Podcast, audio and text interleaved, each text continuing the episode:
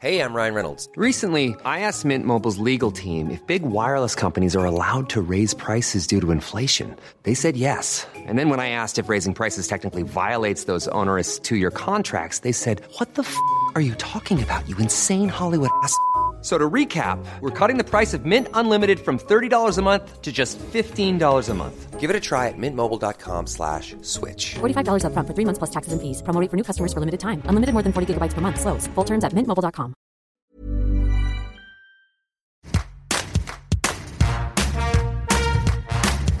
Bonjour, c'est Anne-Laetitia Béraud. Bienvenue dans Tout s'explique, le podcast de 20 minutes qui parle de sensualité, de sexualité, de société brinque-ballant, oisif ou intrépide, élastique, virant à droite ou à gauche, à la fois fort et fragile, sensible aux émotions, le pénis connaît une vie plutôt fofolle. Et comme toute autre partie de votre corps, cet organe génital peut être blessé. Ça peut être à la suite d'un coup, d'une petite voire une grosse coupure. La verge peut connaître la fissure, voire même la fracture. Je ressens les blessures. La douleur est une simple information. Eh bien non, puisque personne n'est Terminator, tout ça, ça peut faire un petit peu mal, moyennement mal, très très mal, mais on respire, on dédramatise et on parle aujourd'hui des signes qui doivent vous inciter à consulter. J'accueille le docteur Marc Galliano, médecin urologue, andrologue, chirurgien. Il a publié avec Rika Etienne Mon sexe et moi aux éditions Marabout. Première question au docteur Galliano, premier cas. Que se passe-t-il si le prépuce, la petite peau qui recouvre le bout du pénis, c'est-à-dire le gland, reste coincé en position basse Ce fameux euh, prépuce qui peut se coincer en position basse, ça s'appelle un paraphimosis. C'est-à-dire que le prépuce, c'est de la peau à l'extérieur et à l'intérieur, c'est de la muqueuse. Lorsque le prépuce est trop serré, on appelle ça un phimosis. Et lorsqu'il reste bloqué sous le gland, la muqueuse va se mettre à gonfler et ça va faire un peu comme ces euh, grenouilles qui gonflent leur poitrail pour attirer les femelles. Et ben là, c'est cette muqueuse qui va se mettre à gonfler. On va plus pouvoir se recaloter. Ça fait mal. Il faut se faire opérer. Ben, c'est un peu plus fréquent chez les enfants parce que les enfants ont un phimosis naturel qui disparaît avec la croissance de la verge.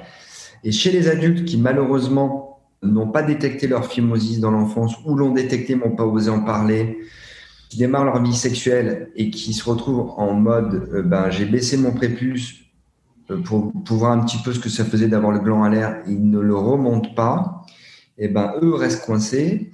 Ça reste rare, mais bien souvent ça conduit le jeune chez l'urologue.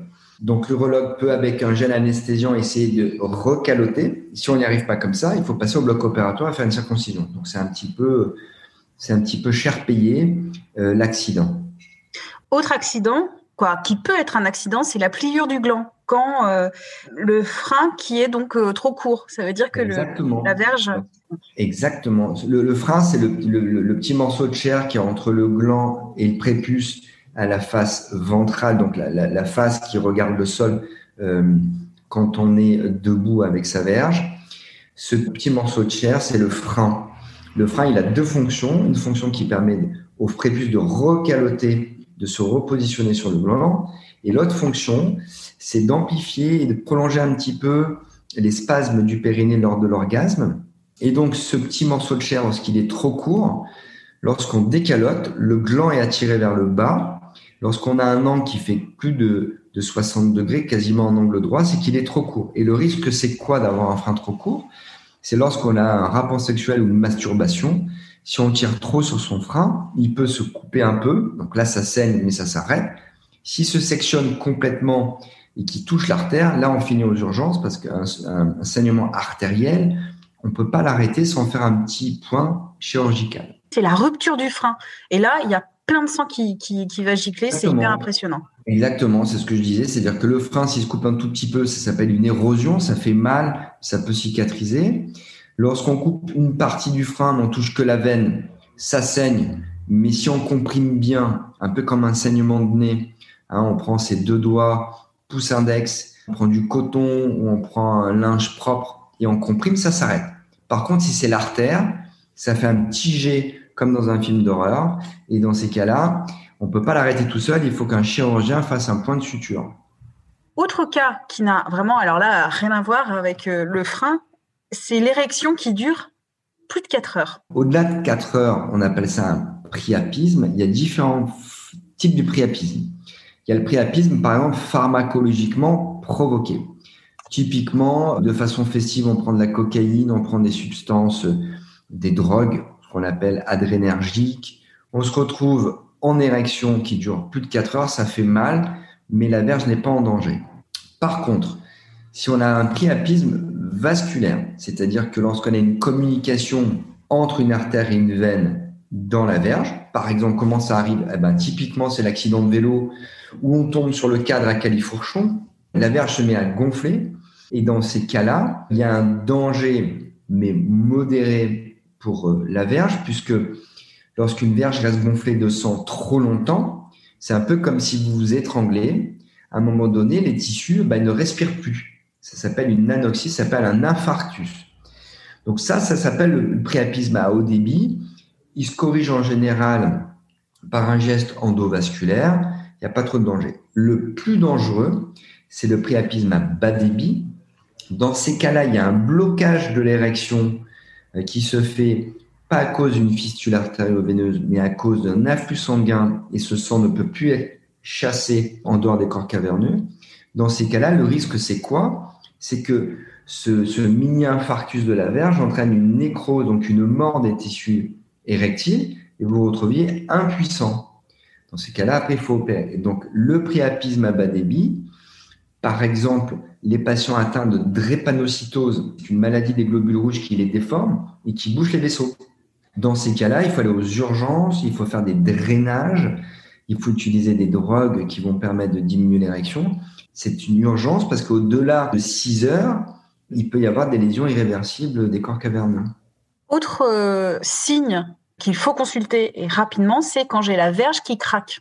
Alors, la verge qui craque, en fait, il y a plusieurs possibilités. Soit on parle de fracture de la verge, donc classiquement, c'est le faux pas du coït. On est en plein acte sexuel, on ressort et on veut re-rentrer, et là, on rate l'orifice, et la verge vient percuter le pubis ou le coccyx, ou même vient s'écraser euh, sur le rebord de la commode, peu importe. Et là, les corps caverneux qui sont tendus, gorgés de sang, l'enveloppe qui entoure les corps caverneux, c'est l'albuginée, elle peut se rompre. Si elle se rompt, eh ben, vous avez un gros hématome, euh, vous débandez, et là, il faut aller aux urgences pour qu'on puisse nettoyer l'hématome, recoudre les corps caverneux. Ça, c'est la fracture. Ensuite, on a les petites fissures. On est dans son acte sexuel, on, ressent comme une douleur, on continue son acte, on dit bon, bah, ça va passer. Là, on peut développer une maladie de la péronie, qui est ma grande spécialité. C'est une pathologie en fait mécanique. Au lieu de bien cicatriser, on développe un petit cal, un peu comme quand on a une fracture, on a un cal osseux. Ce petit cal, c'est de la fibrose et cette fibrose entraîne une déformation de la verge. Et ça, c'est terrible parce qu'on a toujours des érections, mais la courbure va gêner la pénétration, voire même des fois même gêner tout court l'érection. Et donc, dans ces cas-là, il faut consulter rapidement un spécialiste pour pouvoir être traité, pour bloquer l'évolution de la maladie et éventuellement améliorer la situation. Et enfin, on peut éventuellement faire une tendinite ou une rupture des ligaments suspenseurs de la verge. Ces ligaments, en fait, c'est ce qui permet à la verge d'être plus ou moins euh, collé au ventre lorsqu'on a une érection.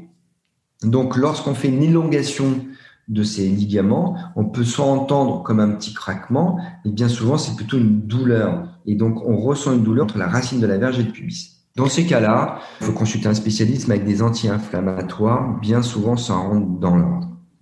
Autre euh, signe qu'il peut avoir avec une douleur importante, c'est l'apparition d'un cordon induré violet noir ou transparent sur la verge. Là, qu'est-ce qui se passe? Alors, ça, c'est deux choses qui sont différentes. Vous avez ce qu'on appelle la thrombose veineuse ou maladie de Mondor. Lorsque, par exemple, on utilise un cock ring, c'est un anneau qu'on met à la base de la verge avec ou sans les testicules pour pouvoir prolonger l'érection. Ou un préservatif trop petit, on se retrouve avec un anneau aussi pareil à la base de la verge. Lorsque le retour veineux est bloqué, donc le sang reste bloqué à un même endroit, ça peut entraîner une thrombose, qu'on appelle une phlébite. Hein, tout le monde connaît la phlébite du membre inférieur qui peut donner une embolie. Bon, là, ça donne jamais d'embolie, bien évidemment, mais on peut se retrouver avec un petit cordon noir. Ça s'appelle une veine qui est thrombosée. Ça peut faire très mal, mais c'est pas dangereux. Bien souvent, euh, le spécialiste va donner un anti-inflammatoire, ça va disparaître. Si jamais cette veine thrombosée reste, qu'elle est douloureuse ou inesthétique, on peut faire ce qu'on appelle une thrombectomie. On va inciser cette petite veine, on va aspirer le thrombus. L'autre pendant, c'est un vaisseau lymphatique. Donc les vaisseaux lymphatiques, ce sont des vaisseaux qu'on a partout qui drainent la lymphe. Ah, donc dans la lymphe, bien souvent, euh, il y a des protéines, mais surtout du gras, et il y a surtout ce qu'on appelle le système immunitaire. Là, pareil, ça peut se boucher, ça vous fait un cordon comme un petit serpent qui est plutôt clair, voire blanc, qui peut être plus ou moins douloureux, mais souvent qui inquiète parce que ça fait comme un petit, comme un petit serpent qui circule sur la berge. Dans ces cas-là, pareil, si ça fait mal, les anti-inflammatoires n'arrivent pas à en venir à bout, eh ben, ça peut s'opérer très facilement. Parmi tous les cas qu'on a énoncés, c'est quoi le plus fréquent, entre guillemets? Le plus fréquent, globalement, ça reste malgré tout les ruptures du frein. Ça, c'est quand même au niveau traumatique euh, et même qui est vécu par certains, euh, j'allais dire, populations comme un rite d'initiation. Arrive derrière la maladie de la péronie. La maladie de la péronie, c'est quand même une pathologie qui, touche un homme sur dix, qui est totalement méconnue mais si je peux en profiter, c'est justement de, prévenir les hommes. Faites attention sur des rapports sexuels. Si jamais vous avez des douleurs en érection, ne, ne, restez pas sans rien faire. Plus vite vous consulterez un spécialiste, plus vite il pourra entreprendre des soins ou vous adresser à un spécialiste qui sait faire pour pouvoir bloquer l'évolution de la maladie. Donc globalement, si on peut hiérarchiser, la, on va dire, l'érosion du frein ou la rupture du frein, et juste derrière vient la maladie de la péronie. J'ai mal au testicule ou j'ai mal à la verge, mais je ne sais pas trop euh, qu'est-ce qui se passe. Euh, je vais voir qui d'abord? Mon médecin généraliste euh, Je vais voir tout de suite un, andrologue ou un neurologue je, vais voir qui Là, c'est une grande question parce qu'en France, on a ce qu'on appelle le parcours de soins, c'est-à-dire que pour être remboursé correctement d'une consultation d'un spécialiste, il faut la lettre d'un médecin traitant. Sur ce, bien souvent, quand vous allez voir directement un spécialiste, celui-ci est conciliant, puisqu'on ne va pas perdre de temps à aller voir un généraliste pour faire une lettre qui va vous dire je ne sais pas aller voir un spécialiste. Donc globalement, quand on a une urgence, quelque chose qui vous inquiète profondément et qui touche la sphère urogénitale, le meilleur interlocuteur, ça reste l'uro-andrologue. Alors, l'urologue, on va dire que c'est le généraliste de l'appareil urogénital et l'andrologue, c'est vraiment le spécialiste de l'appareil génital de l'homme. Dernier conseil, quand je sens qu'il y a quelque chose qui va pas très bien, il faut pas que j'attende. Il faut d'abord analyser. Il faut pas se précipiter parce que sinon, on va fabriquer des générations d'hypochondriaques. Il faut analyser grave, pas grave. C'est-à-dire que tout d'un coup, il m'arrive quelque chose. Est-ce que ça me fait très mal ou pas trop mal? Est-ce que ça entraîne une déformation ou pas? Est-ce que ça saigne ou pas? Il faut quand même prendre un peu de recul. Si on voit que les signes persistent, on a de la fièvre, on a des écoulements, là, il ne faut pas hésiter à, consulter. Maintenant, il ne faut pas non plus s'angoisser et consulter pour un oui, pour un non, parce que j'ai un peu mal au testicule, parce que je viens de faire du sport ou parce que j'ai une relation sexuelle. Il faut quand même prendre un peu de recul et savoir s'auto-analyser, c'est-à-dire j'ai une situation, est-ce qu'elle est vraiment, est-ce qu'elle est vraiment angoissante ou pas? Est-ce que je sens qu'il y, a, vraiment quelque chose d'anormal qui se passe? Voilà. Est-ce qu'il y a un dernier conseil à dire aux auditeurs et aux auditrices? Alors oui, je pense qu'il faut bien se connaître. Les garçons ont un vrai déficit de connaissance de leur corps. Par exemple, si on fait un petit quiz et je vous dis qu'est-ce que un épididyme Ah, c'est bon pour le ah, Un épididyme, c'est un petit conduit qui amène les spermatozoïdes des testicules vers les canaux déférents. Et si je vous dis c'est quoi les canaux déférents? Eh ben, c'est un conduit qui est un peu plus rigide, qui permet d'acheminer les spermatozoïdes au canaux éjaculateur. Donc en fait, de se connaître, de s'autopalper, hein, l'autopalpation testiculaire, grand cheval de bataille. On vient de quitter le mois de novembre.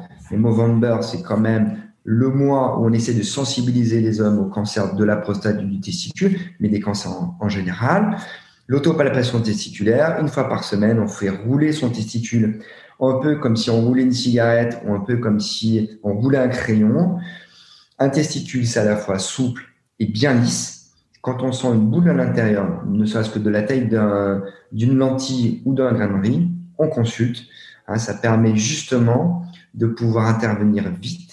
Et le cancer du testicule, par bonheur, c'est quand même un des cancers qui se guérit le mieux lorsqu'on arrive suffisamment tôt.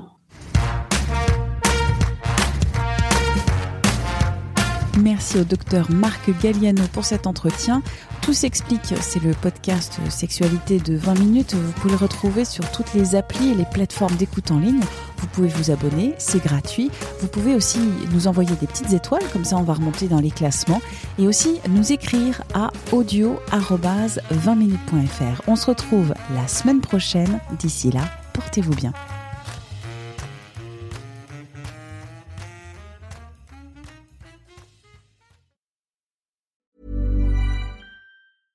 Even when we're on a budget, we still deserve nice things. Quince is a place to scoop up stunning high-end goods for 50 to 80% less than similar brands. They have buttery soft cashmere sweaters starting at $50, luxurious Italian leather bags, and so much more. Plus, Quince only works with factories that use safe, ethical, and responsible manufacturing. Get the high-end goods you'll love without the high price tag with Quince. Go to quince.com/style for free shipping and 365-day returns.